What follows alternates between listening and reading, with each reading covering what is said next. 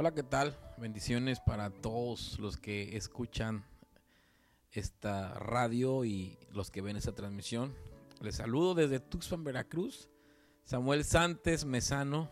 Estamos trabajando juntamente con mi esposa en Comunidad Cristiana Mesón. Y bueno, quiero que pasemos hoy un tiempo agradable, este espacio, eh, para poder mm, comentar una pequeña meditación de la palabra de Dios que tiene que ver con la voluntad específica de Dios sobre nuestras vidas, que, que tanto misterio a veces se habla de la voluntad de Dios o qué tan intoxicados estamos con clichés eh, acerca de la voluntad de Dios. Y creo que esto encierra mucho Jesús hablando cuando le piden, ¿sabes qué, maestro? Enséñanos a orar. Hay algo que Jesús incrusta eh, en la oración que dice en Mateo capítulo 6 versículo 10 que venga tu reino pronto y que se cumpla tu voluntad en la tierra así como se cumple en el cielo. Y creo que estamos tan viciados con este asunto de la voluntad de Dios que siempre que doblamos rodillas y hablamos con Dios, ¿sabes qué es lo que exponemos? Exponemos nuestra propia voluntad. Señor, yo quiero esto, Señor, dame esto, Señor, hazme esto.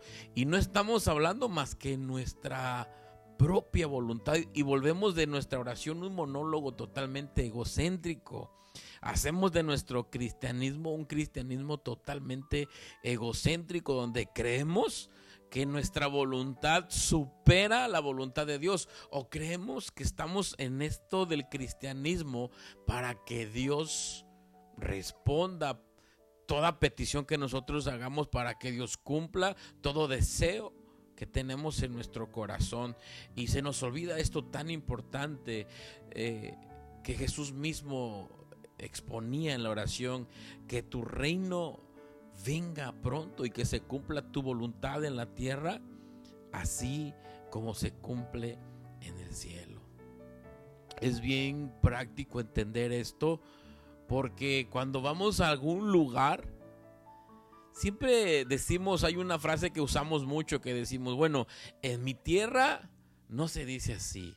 En mi tierra no seguís así. Y a mí me pasó algo bien curioso. Tuve la oportunidad de estar ahí en, Guaymas, estuve en Sonora.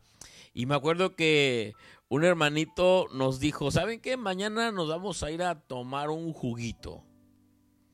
Y yo emocionado, realmente se me antojaba para nosotros acá en el estado de Veracruz un juguito pues es literal un jugo de una fruta. Y en el momento cuando él dijo un juguito, a mí se me vino a la cabeza un jugo de naranja que es muy tradicional de acá, de donde yo soy, en Veracruz. Y al otro día temprano nos llevaron a tomar el mentado juguito, llegamos con el hermano, llegamos a un local. Y me acuerdo que el hermano preguntó, hermano, ¿el juguito lo quiere con todo? Le dije, sí, sí, con todo. Ese todo yo imaginaba unos cubitos de hielo y bueno, yo me estaba saboreando ya ese jugo de naranja y resulta que cuando nos sirve me sirvieron en un, en un vasito de unicel y solamente le veía repollo o col encima. Y me lo entrega el hermano me dice, aquí está su juguito. Era para nosotros lo que, o lo que nosotros llamamos un caldo era el famoso caldo de caguamanta. Y créanme que yo, para mí, el, el, hecho de pensar en un juguito era totalmente diferente. Automáticamente le dije, es que en mi tierra esto no es un juguito, esto es un caldo.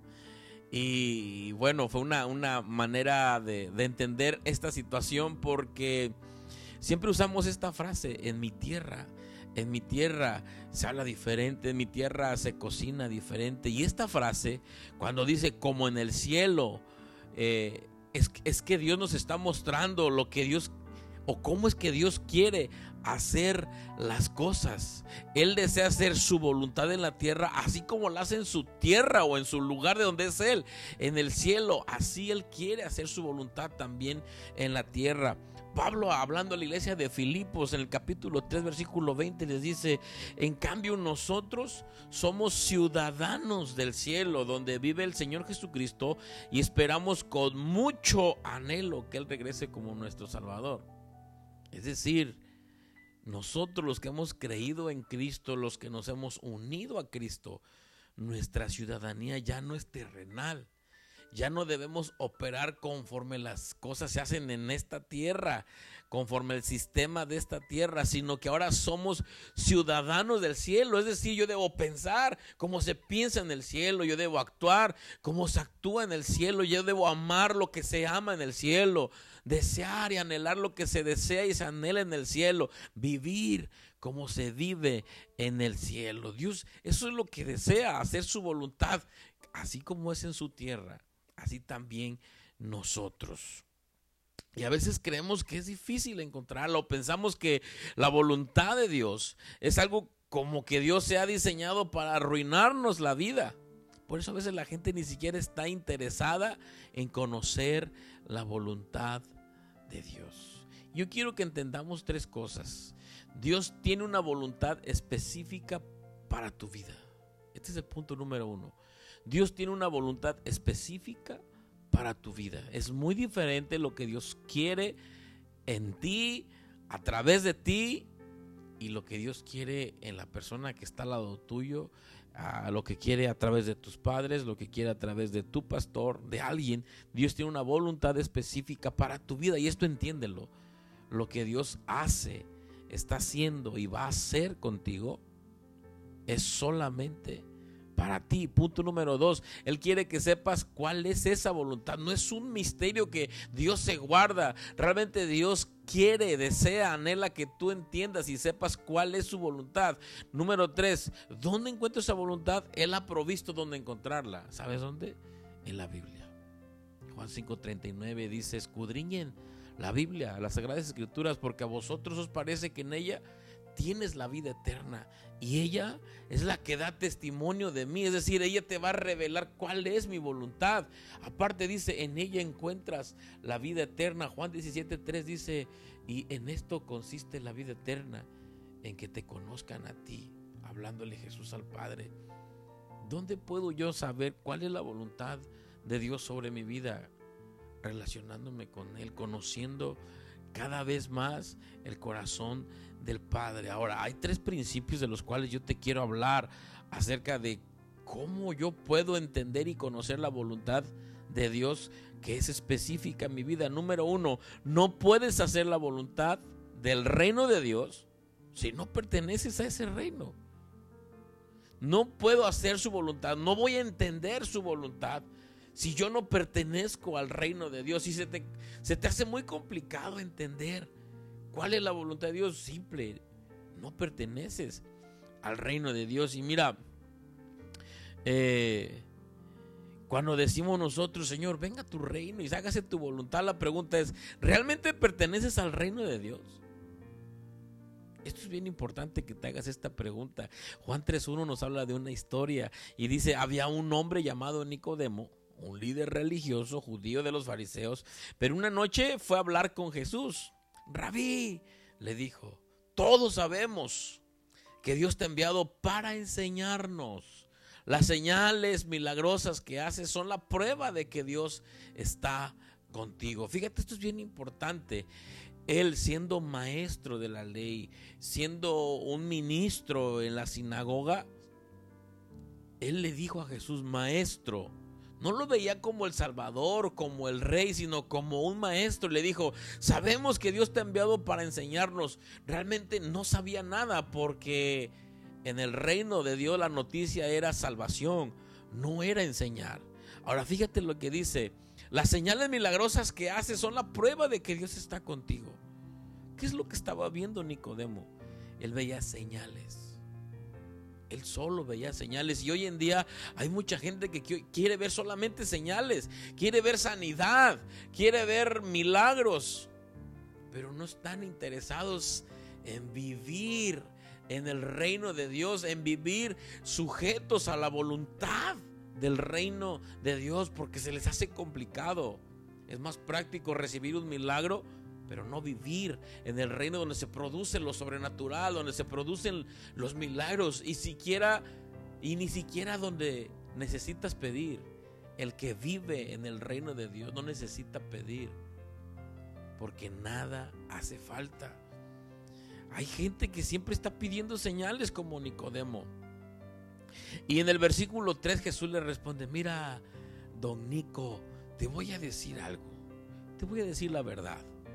A menos que nazcas de nuevo, no puedes ver el reino de Dios. Le está diciendo, a mí no me interesa el intelecto que tú tengas. A mí no me interesa el evangelio que se te haya anunciado de la forma que se te haya anunciado. A mí no me interesa que seas ministro en la iglesia, que estés sirviendo en la iglesia. ¿Quieres que te diga algo? Si no naces de nuevo, no podrás ver el reino de Dios. ¿Cómo puedo yo conocer la voluntad de Dios? Necesitamos nacer de nuevo. ¿Y qué significa nacer de nuevo? Morir al viejo hombre, negarme a mí mismo todos los días, tomar su cruz y seguir a Jesús. Es abandonar nuestra vieja naturaleza, nuestra vana manera de vivir. Pablo a la iglesia de Corinto es de modo que si alguno está en Cristo, nueva criatura es. Y creo que aquí radica el problema de todo. Si no naces de nuevo, olvídate de conocer la voluntad de Dios. Porque la voluntad de Dios es manifiesta en su reino. Necesitamos nacer de nuevo. Y nacer de nuevo es el punto medular para hacer la voluntad de Dios. Es el punto medular para pertenecer al reino de Dios. Pero para eso necesito nacer de nuevo. ¿Cómo nazco yo de nuevo? Pedro hablando en su carta, en su primer carta, capítulo 1, versículo 23, ¿cómo yo nazco de nuevo? Dice él, siendo renacidos no de simiente corruptible, sino de simiente incorruptible, por medio de la palabra de Dios. ¿Cómo yo nazco de nuevo? Por la palabra de Dios. Así de sencillo, pastor, sí. Así de sencillo. Me impresiona porque cuando Pedro está predicando en Hechos capítulo 2, él, eh, él, está predicando y si tú lees el capítulo 2 en tu casa, quiero dejártelo de tarea. Pero Pedro en el capítulo 2, él predica a Joel él predica Joel 2.28 cuando dice que el Espíritu Santo vendría. Él predica bastantes salmos de David. Es decir, Pedro está predicando pura palabra.